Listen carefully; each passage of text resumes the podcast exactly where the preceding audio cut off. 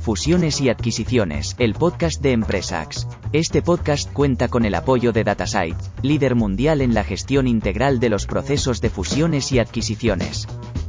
Hola a todos y bienvenidos a un nuevo episodio de Fusiones y Adquisiciones, el podcast de Empresax. Yo soy Fran Hidalgo Arquero y esta semana estoy con Andrea Ribé. ¿Cómo ha empezado el año, Andrea? Buenos días, Fran, y feliz año. Eh, la verdad es que bueno, la, primera semana de, enero está siendo eh, tranquila, pero la estamos haciendo con muchas ganas y a la espera y con ilusión para ver este, qué nos depara este 2023. A ver qué nos depara porque llevamos unos añitos un poco particulares. Estábamos comentando antes que nos conocimos a finales del 21 y veníamos ya de una situación como mínimo extraña, ¿no? En, en general en el mundo y en lo que a M&A y Private Equity se refiere también pero es que este 2022 ha sido todavía, no sé si más particular o, igual de particular y, merecemos un poco de descanso, ¿no? No sé cómo estás haciendo tú un poco el mercado en toda esta situación. Sí, la verdad es que es así. Llevamos eh, una temporada, ¿no? Eh, que se está, se está alargando, más, que con, con eh, no diría cosas negativas, sino cosas como muy dinámicas, muchos cambios, cierta incertidumbre, ¿no? y eso bueno pues eh, conlleva que, el sector sobre todo de Manei pueda verse eh, afectado de alguna manera dicho esto es verdad que al final como todo por suerte siempre todo es cíclico y, se sube y se baja constantemente y al final es adaptarnos y buscar en cada momento eh, la fórmula de, seguir adelante eso es Hoy vamos a hablar, Andrea, de los seguros de Rex and Quarantis. lo digo de una manera súper resumida. Ahora pondrás todos los matices que, que correspondan pero siempre es interesante entender cómo has llegado a este mundo. Y tienes, bueno, una, experiencia ya muy interesante a nivel internacional también. Creo que puede estar guay entender cómo acabas aquí y sobre todo cómo ves España respecto al mercado en el que arrancaste, ¿no? Que entiendo que era UK en lo que a, lo que vamos a hablar hoy se refiere. Sí que traes experiencia anterior en otros campos. Efectivamente, gracias, Fran. Bueno, antes de nada, gracias por, la invitación. Es un placer poder estar, poder estar, contigo hoy. Y un poco como breve introducción. Yo, yo en mi caso, eh, yo estoy de Derecho, yo soy, yo soy abogada y trabajé varios años, antes de entrar en el sector en el que estoy actualmente, varios años como, como abogada especializada en la parte fiscal y M&A en España, concretamente en, despachos como Clifford Chance y como Garrigues varios años. Y un momento dado en el que, ¿no? en, la trayectoria profesional, pues eh, valoré el, cambio, eh, como anticipabas, internacional en el extranjero. Y en el 2018 me mudé a Londres. Me mudé a Londres un poco eh, buscando ese, esa experiencia, ese cambio, sin un objetivo concreto desde el punto de vista profesional, es decir, no, no, no, no estaba buscando el mundo de seguro, no estaba, sino buscando el, reto dentro de lo que yo ya había desde el punto de vista profesional consolidado, ¿no? el conocimiento más de derecho, más de abogacía. Y ahí empecé a trabajar en un broker eh, global de seguros en, la rama que para mí entonces era desconocido, porque en 2018 aún era un tema que yo en España al menos, eh, yo creo que gran parte de nuestros oyentes habíamos oído poco, ¿no? Que era toda la parte de seguros de money relacionado con, eh, seguros relacionado con, el, con la parte de M&A y de, y de fiscalidad, ¿no?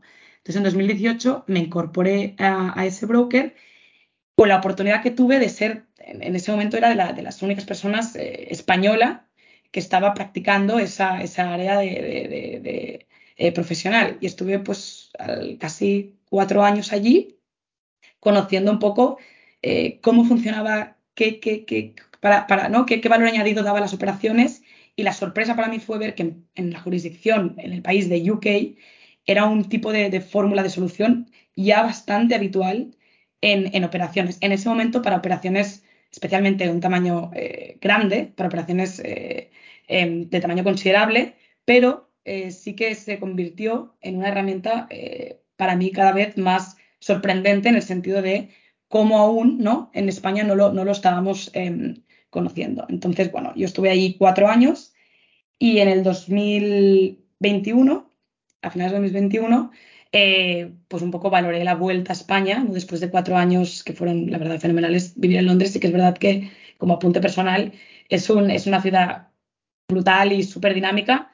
Eh, pero bueno, cuatro años fueron para mí un momento, el, momento del cambio, ¿no? De, la vuelta y de aportar todo aquello que había em, aprendido a, España. ¿no? Entonces, la vuelta a España, eh, la verdad es que valoré diferentes fórmulas de, volver y de poder seguir em, desarrollando estas soluciones y adaptarlas ¿no? un poco a, España. Cada jurisdicción tiene sus particularidades, pues adaptar estas soluciones a España desde un broker local, eh, conocedor del mercado em, español, de las operaciones españolas, de, cada mm, actor de una, de una operación y me incorporé a Rivesalat en, en septiembre del 21, hace ahora pues un año, casi un año y medio, para liderar y desarrollar toda esta, esta línea eh, Principal Investors en Private Equity muy enfocada a este tipo de soluciones. Y, hasta hoy. En Rivesalat, no sé si nos puedes contar un poco más de, la historia de la compañía. ¿Incorporáis esto a través de tu, de tu iniciativa o ya se estaba haciendo algún tipo de, ejercicio? Mira, Rivesalat, eh, es, un broker eh, global de seguros y reaseguro, fundado hace ahora 35 años, y es un broker que em, se, seguía mucho por especialidad, ¿no? Por, entender cómo cambia el mercado, por entender las necesidades que van surgiendo. Al final, el mundo asegurador, em, que yo lo aprendí en Londres, para mí antes era un desconocido, el mundo asegurador eh, busca la manera de aportar valor, ¿no? A gestionar riesgos, a gestionar esa incertidumbre de la que hablábamos al inicio em, y poder abordar eh, fórmulas nuevas de, neutralizar riesgos, ¿no? Entonces, Rivesalat como, como broker escucha, observa para efectivamente crear esas especialidades y poder aportar valor a, sus clientes. Entonces, si bien es cierto que yo creo que Rivesalat, eh, hasta que yo me incorporé, sí que tenía ciertas em, estrategias, alianzas ¿no? internacionales em, para poder desarrollar y conocer desde sus inicios em, este tipo de soluciones. Si bien dicho esto, es cuando yo me incorporo y puedo traer esa experiencia del extranjero ¿no? Eh, y, y conocimiento en, un poco donde se origina todo este mundo, es cuando se lanza o se formaliza esa especialidad concreta. Entonces es eso desde este año y medio donde realmente eh, está apostando mucho por esa solución, por, por ver ¿no? el valor que aporta a, los clientes y a las operaciones y la necesidad em, que existe al respecto para, para, para estas fórmulas. Entendido. Y eh, por terminar de situar a la audiencia, qué problema viene a, solventar o, si quieres qué ventaja trae esto o pone esto encima de la mesa en relación con las alternativas que había a día de hoy en operaciones corporativas en las que, como sabes, hay muchísimos tiros hacia flojas en relación con garantías, responsabilidades, etcétera, en los últimos compases de la operación, que en muchas ocasiones pueden llegar incluso a, dinamitar toda la operación, ¿no? Entonces, no sé qué ventaja puede traer esto encima de la mesa, si tiene alguna desventaja, eh, costes, todo lo que nos puedas explicar al respecto. Por supuesto. Mira, al final el seguro de, de, de Reps and Guarantees o de manifestaciones y garantías lo que viene a tratar o lo que viene a solventar justamente es el, desconocimiento que existe ¿no? en, el, contexto de una operación. Em, al final las partes ¿no? se, asesoran de los mejores asesores, del mejor em, conocimiento experto a través de due diligence, a través de entender ¿no? En detalle cuál es aquel target em, que está analizando o que está comprando.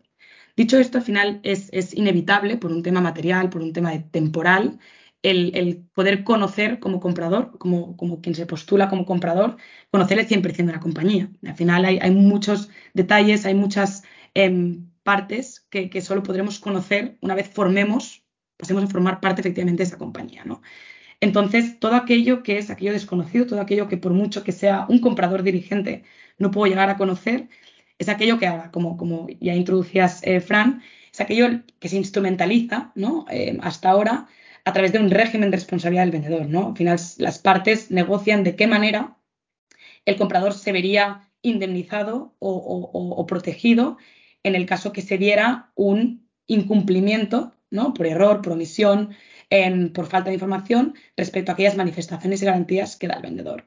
Hasta ahora se instrumentalizaba a través de ese régimen de responsabilidad, donde el vendedor Em, de alguna manera eh, ofrecía al comprador una, protección, ya sea había un scroll, retención en el precio, es decir, durante un periodo X de tiempo después de la venta de la, del target, pues me, obligo o, asumo cierta responsabilidad para poder indemnizarte a ti comprador. ¿no? Y por otro lado, de esta manera el comprador tiene, obtiene esa tranquilidad em, por tener esa aún vinculación entre las partes aún incluso después de la venta.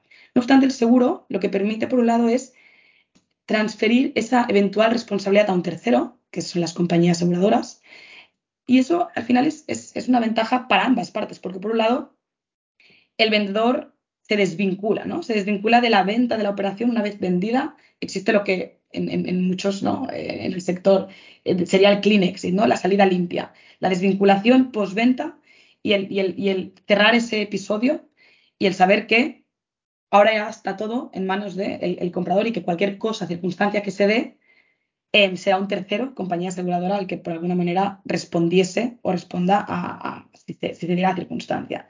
Y por otro lado, en cuanto, en cuanto a la parte compradora, es un tema de gestión de riesgo. Al final, eh, durante la negociación de las operaciones, durante la negociación del SPA, el, comprador necesita, como decíamos, entender en detalle aquello que está abordando, aquello que está comprando y conocerlo de la mejor manera. Todo aquello que no, que no conoce, ¿vale? Por lo tanto, todo aquello que, a lo que no puede acceder, siempre es una zona gris em, que puede dar cierto, cierto miedo, ¿no? Y, la mejor manera de abordarlo es transfiriendo eso fórmula de, una manera como un paquete, ¿no? A, un, a una compañía aseguradora solvente, a una compañía aseguradora que su foco es eso, ¿no? El, conocer también ese target y el poder responder y proteger al, comprador. Por tanto, es una fórmula em, win-win, ¿no? Porque no solo eso, no es solo una, fórmula de, gestión de riesgos, sino se convierte en una herramienta de negociación.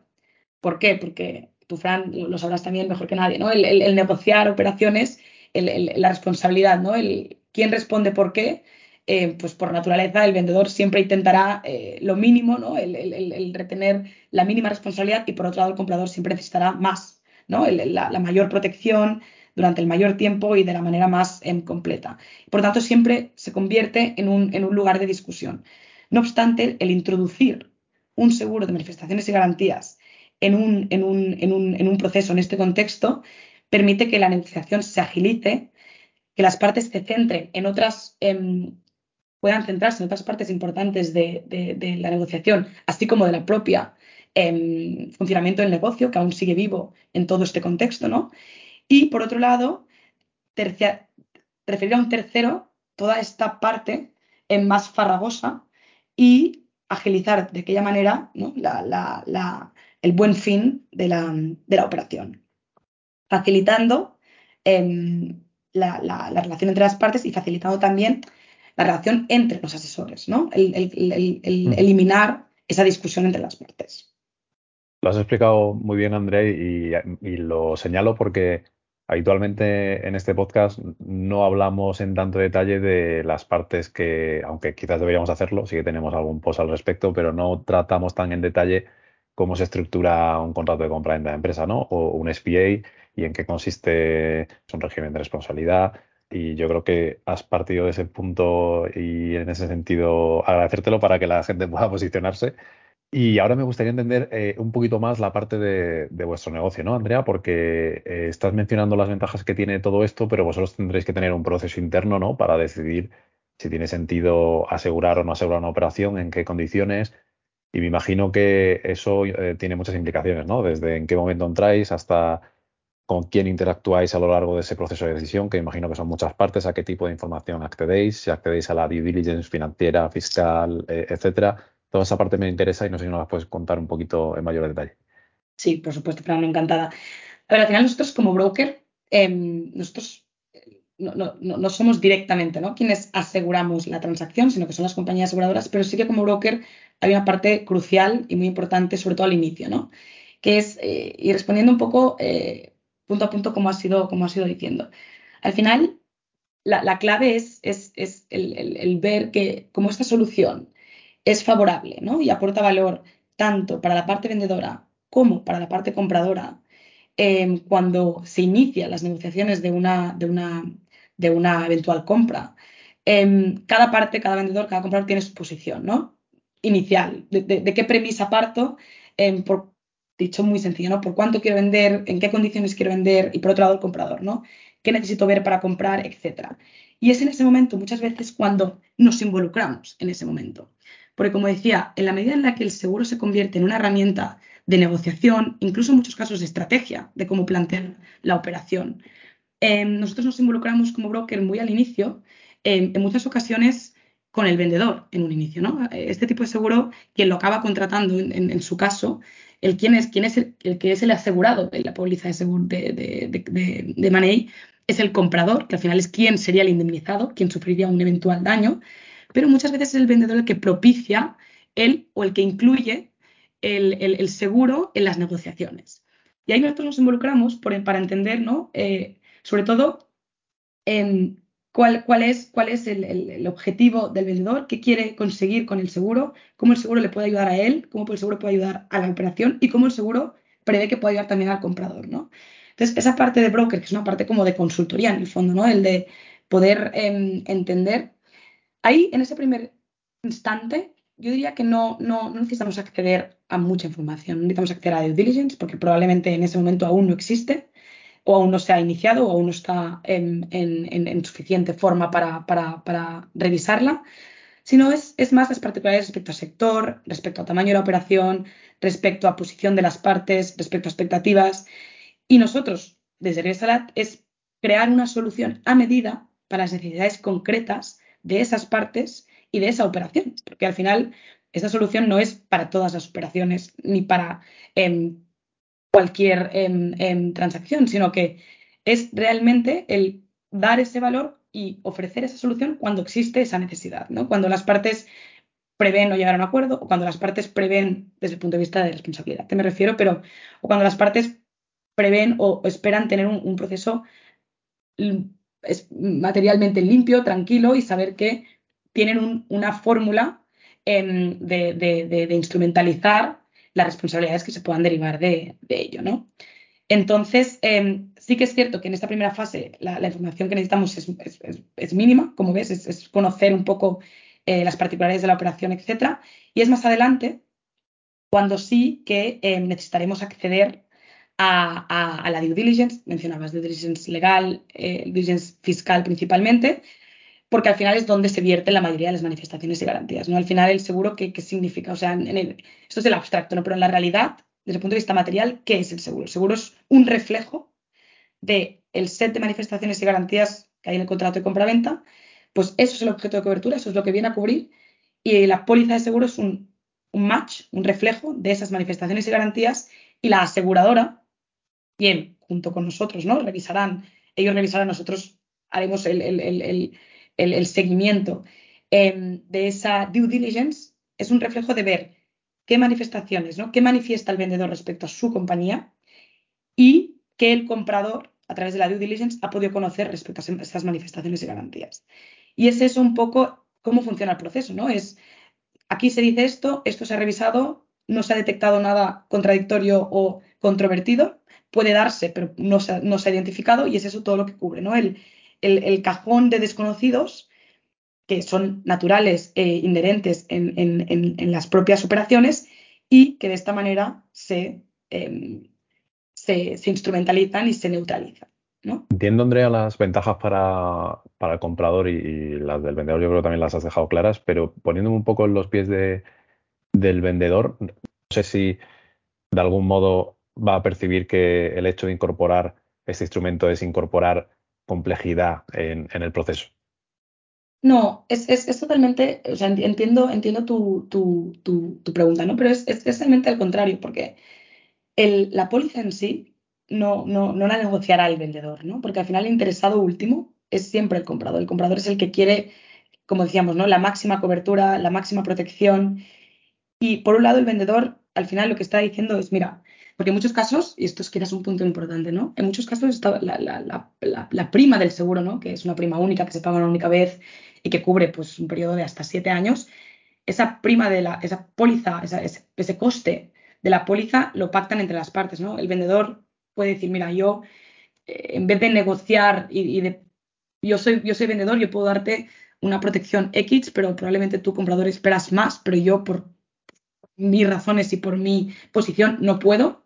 Lo que sí que puedo hacer es eh, ofrecerte, por ejemplo, ¿no? Por eso decía también una herramienta comercial, ofrecerte pagar la mitad, por ejemplo, ¿no? O una parte del coste de la prima. Y de esta manera em, no te puedo dar más en protección porque no llego, no, no, no, no soy capaz, no quiero tener ese attachment durante uno, dos, tres, cuatro años.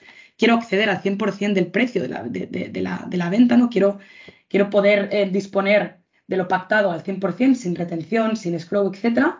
Pero lo que sí que puedo hacer es eh, acordar o negociar el ofrecerte una mayor protección por parte de un tercero, que siempre llegará a mejor puerto que conmigo, porque ellos es por la única razón por la que se incorporan, para darte protección, y yo sí que puedo commit a, ¿no? acordar el ofrecerte o el, el, el, compartir los costes que eso conlleva. ¿no? Que en cualquier caso, dicho esto también, em, los costes siempre son mucho menores em, de lo que sería pues el, que podemos hablar un poco de, cómo, cómo se analiza o cómo se establece un precio, ¿no? Pero. Eh, ¿Qué, coste podría tener, Andrea, por, por entenderla o dimensionarlo un poquito? Mira, yo diría, eh, es, un, es, un, porcentaje y para poder hacer el desglose, ¿no? En una operación, todo se parte del, del, enterprise value de la operación y de ese enterprise value, lo primero que se tiene que pensar es qué límite, ¿no? ¿Qué, qué cuantía de protección quiero. Por poner una operación, por hacer unos números redondos, pero si tenemos una operación de un enterprise value de 10 millones, por ejemplo, aquí la pregunta es, de estos 10 millones, y sabiendo que estoy haciendo la due diligence, em, yo como comprador, ¿cuánto estimo que no, que no conozco? ¿no? O sea, ¿hasta dónde no he podido llegar? Em, el, el market estándar establece que es entre un 10 y hasta un 30%, ¿vale? Del enterprise value. Eso es lo que se convierte en el límite de la póliza, es decir, el límite máximo de indemnización al que yo como comprador recuperaría en el caso de, un incumplimiento, ¿no? Pues entre el 10 hasta el 30%. Y el precio... Me encanta, por cierto, Andrea, que menciones esto, porque todavía hay gente que te intenta defender que un límite razonable de la garantía es superior al 30% en cuanto a la responsabilidad, pero bueno. Bueno, pues ahí, ahí está el seguro permite, ¿no? El, bueno, eh, es cierto que cada operación es distinta, ¿no? Y por eso decía que no es, un, no, es un, no es un tema fijo y depende sobre todo muchas veces del sector, de, de, de, la, opera, de la propio business de esa, de esa operación, si tiene en, en, negocio no solo en un país, sino en varios, y eso puede afectar al, al, al, al lo que yo diría en mi sector siniestro, pero al claim o al incumplimiento en, en, en, el, el, contexto de ¿no? Pero por poner un rango sería entre el 10 y el 30%, y el precio es, es un porcentaje respecto a este límite que es entre un, incluso en casos menor, pero entre un 1 y un 1,5% desde el límite de la operación. No del enterprise value, sino del límite. Entonces, ¿qué quiere decir? Que realmente eh, es, es, es, una fórmula eh, que no, no, tiene un coste elevado. Me refería a esto como prima mínima, es decir, es un único pago y tú cubres hasta siete años, ¿no? Y, es, la, es, el precio de la tranquilidad, ¿no? Es el precio de, por la parte del comprador del precio de la tranquilidad, de saber que eso existe, saber que he llegado a buen puerto en estas negociaciones y no me he em, encontrado, ¿no? En muchos casos en deal breakers o en situaciones incómodas que paralizan la operación, que hacen volver un poco al inicio, hacia atrás, hacia adelante, que es un, un común, ¿no? Em, permite facilitar en muchas circunstancias y el vendedor, por otro lado, es eso, ¿no? Es decir, yo parto de esta posición, sé que el seguro me costará ese 1, 1,5% y sé que vendedor prefiero asumir, por ejemplo, ¿no? Otra vez estrategia comercial, pero em, prefiero elegir asumir parte de ese coste y desvincularme al 100% después de la venta y darle, por, otro lado, al comprador esa protección adicional a la que yo, por mucho que negociemos, no podré llegar, ¿no? En contraposición a estar esperando X años a que esas contingencias pues terminen de no materializarse y por tanto no tenga ninguna responsabilidad, ¿no? Frente al comprador. Efectivamente, es un poco el, adelantar acontecimientos, ¿no? El, en vez de esperar en, el desconocimiento, pues el, saber qué me cuesta ese tiempo y, en qué condiciones, ¿no? Entendiendo las ventajas que tiene, eh, Andrea, ¿cuál es el freno para que esto todavía no esté completamente implantado y sea algo habitual, un check más a la hora de cerrar operaciones en España? Yo diría que em, probablemente el, aún un pequeño desconocimiento, ¿no? Eh, yo creo que al inicio, sobre todo cuando, volviendo un poco a, a mis inicios en este, en este mundillo, en 2018, como decía, estaba, estaba planteado eh, para operaciones bastante sofisticadas, para operaciones de un tamaño muy considerable y a su vez había menos em, competencia, menos oferta, menos em, acceso a estas soluciones, ¿no? Porque era un mundo que se estaba, em, estaba creciendo y por lo tanto las soluciones que habían eran más estáticas o las soluciones que, existían eran para cierto tipo de, operación o de partes, ¿no? Pues únicamente para, para fondos de capital riesgo o únicamente para operaciones de un tamaño X o más. Entonces, esto, cuando empezó en sus inicios, yo, lo conocí en 2018, pero esto hace más de 10 años que existe en, otros países, principalmente en UK, pero en otros países también de, Europa. Y, yo creo que es, es, como ha ido avanzando, ¿no? Y cómo todos los conocedores de este sector hemos ido viendo ese valor y hemos ido trabajando para matizarlo, para convertirlo en soluciones más a medida e ir implementándolo en diferentes países, ¿no? Como sería España. Entonces yo creo que de la mano, sobre todo de los brokers y, las compañías aseguradoras a su vez, el ir creando equipos más especializados, no necesariamente por sector, pero sí por, por tamaño, por particularidad de compañía, por particularidad de partes, etcétera, está cada vez poco a poco permitiendo, em, y ahora ya, y varios ejemplos, ¿no? Ahora ya operaciones de 5, 10, 15 millones, operaciones que son eh, muy importantes y en España un gran motor, ¿no? El, este tipo de operación. Pero sí que es, bien, sí que es cierto que em, hace unos años era probablemente impensable, y eso es un poco la idea, que a los principales actores en el, circuito de Money, es decir, asesores como vosotros, asesores legales, eh, etcétera, pues es un poco la canción que, al inicio sonaba. No, no obstante, hoy em, nosotros trabajamos mucho en poder trasladar que esto es, es, es realmente una solución que puede y que debe llegar a todos. No tiene que ser utilizada para todos, pero sí que en el fondo es como un derecho al conocer que existe el, saber que puedo acceder a él, que puede ayudarme em, y el poder al menos, ¿no? El, optar por esa, por esa opción.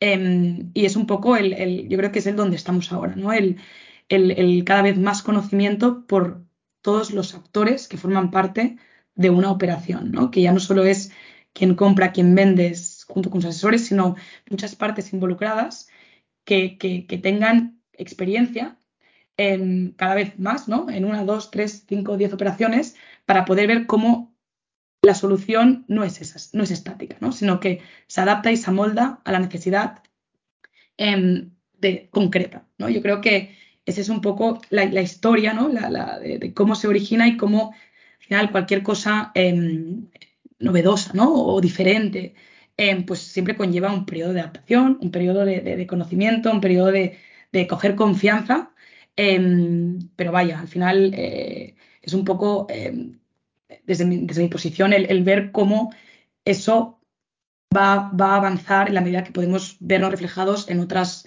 jurisdicciones respecto a este tema concreto y ver cómo son temas consolidados que forman parte del checklist al que hacía referencia, ¿no? Igual que hoy em, no hacer una due diligence legal o fiscal es, eh, depende de la operación, pero es casi, ¿no? impensable es parte del checklist y es así, ¿no? Pues es también, lo será también y lo, está siendo cada vez más las soluciones aseguradoras, ¿no? Estoy totalmente de acuerdo en que es un tema mm, de tiempo, ¿no? De sofisticación de nuestro mercado en relación con otros más avanzados. Eh, has comentado al principio, a la hora de tu experiencia, que te metiste en este mundo en, Reino Unido, que está años luz de España concretamente en lo que a la madurez de, su mercado transaccional, de su mercado de capital privado, etcétera, es. Así que estoy ahí totalmente contigo. También es verdad que en nuestra experiencia en operaciones quizás en el tramo eh, bajo, en cuanto a volumen, muchas veces el propio empresario no es consciente de, incluso después de la due ¿no? De esos mm. potenciales riesgos por un puro tema de, de nuevo, de desconocimiento, no tanto de ocultación ni nada, pero no es consciente de que haya una serie de potenciales riesgos que al final los hay en todas las compañías por muy bien manejadas mm. que se estén, que estén, ¿no? Porque al final tú estás centrado en el negocio y no tanto en, la parte de, de cumplimiento normativo, por mucho que se tenga que llevar correctamente de facto, ¿no? Y es mm. verdad que en ese punto de las conversaciones en el que ya son muchos meses de trabajo, de negociación, te ves ya cerrando, tratar de discutir estas cuestiones, no el, no el seguro concretamente, sino el régimen de responsabilidad, las garantías, es un punto de fricción siempre espectacular, ¿no?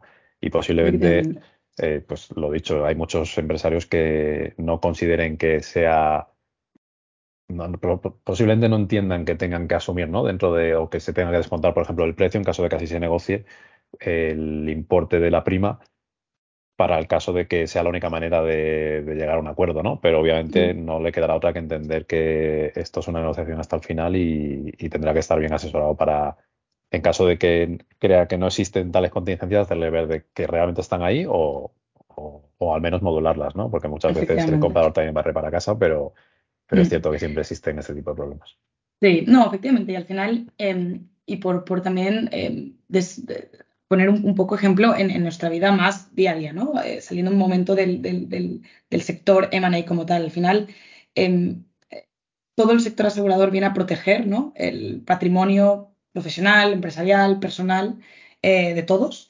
Y, y, al final, este tipo, este tipo de, de solución es, es, eso, ¿no? El, el, el proteger eh, lo, lo, lo, creado, lo trabajado, lo, lo, lo, lo, continuado, ¿no? Para, para fórmula delegado, ¿no? Un poco el, oye, pues yo creo que, que, es clave el, el, el, que las partes puedan ver esto y, en el, y, en el, y como ejemplo, como decía, como ejemplo del día a día, ¿no? Y por, por salir totalmente del momento de, de, de, este, de este del, del, sector, pero al final, eh, con un ejemplo sencillo sería, ¿no? Cuando vas a comprar, pues, no sé, decir un ejemplo, ¿no? Compras una casa, ¿no?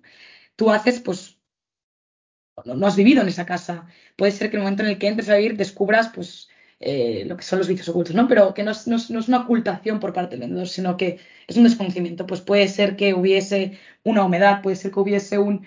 un... Es decir, hay cosas que, que solo puedes descubrir una vez pasas a formar parte y a vivirlo en el día a día.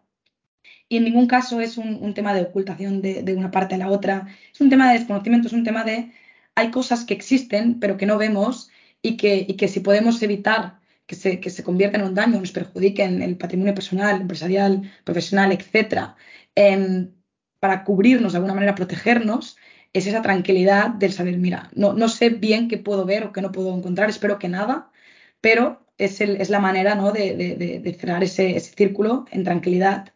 Y, como decía, ¿no? ya no solo en, en, en, en el, el, concretamente, ¿no? soluciones de, de manera y soluciones de contingencias, pero sí que es un poco eh, la, analogía, ¿no? En, un ejemplo del, más, más, más de a pie. Entendido. Pues hoy por acabar, Andrea, yo creo que tu punto de vista también va a ser muy interesante teniendo en cuenta cómo está ahora mismo el mercado en vuestro propio sector, ¿no? En el de las corredurías. Y me gustaría conocer cómo ves tú este, esta aparente concentración ¿no? que se está produciendo de la mano de grandes monstruos pues como Apax o, otros tantos, ¿no? Que están construyendo plataformas, haciendo buy and build por toda Europa. En España, pues mm, el PIP Group, que no sé si es cómo se, pronuncia concretamente, que es el caso de Apax que, estoy mencionando, pues creo que ha hecho ya al menos cuatro operaciones, ¿no? No sé cómo lo estáis viendo desde el sector. Pues mira, yo creo que em, es, algo natural, ¿no? Al final, eh, todo el sector de distribución y consultoría de, seguros em, probablemente estaba excesivamente atomizado, ¿no? Y, esta concentración es, yo creo que es un paso eh, natural, ¿no? El, em, sobre todo en España, es verdad que en otros países también de Europa es algo que se ha venido haciendo, es decir, se ha ido concentrando un poco, ¿no? ¿Y por qué? Pues por, lo que decíamos al inicio, por un tema de, de especialidad, de tamaño, de, perfección de, poder ofrecer estas soluciones y a veces concentrándolo no permite esa profesionalización de equipos, de, de, productos, de soluciones, etcétera. De hecho, nosotros, ¿no? Un poco también estamos, somos actores o estamos muy activos, ¿no? Somos locomotora de, este, de esta concentración.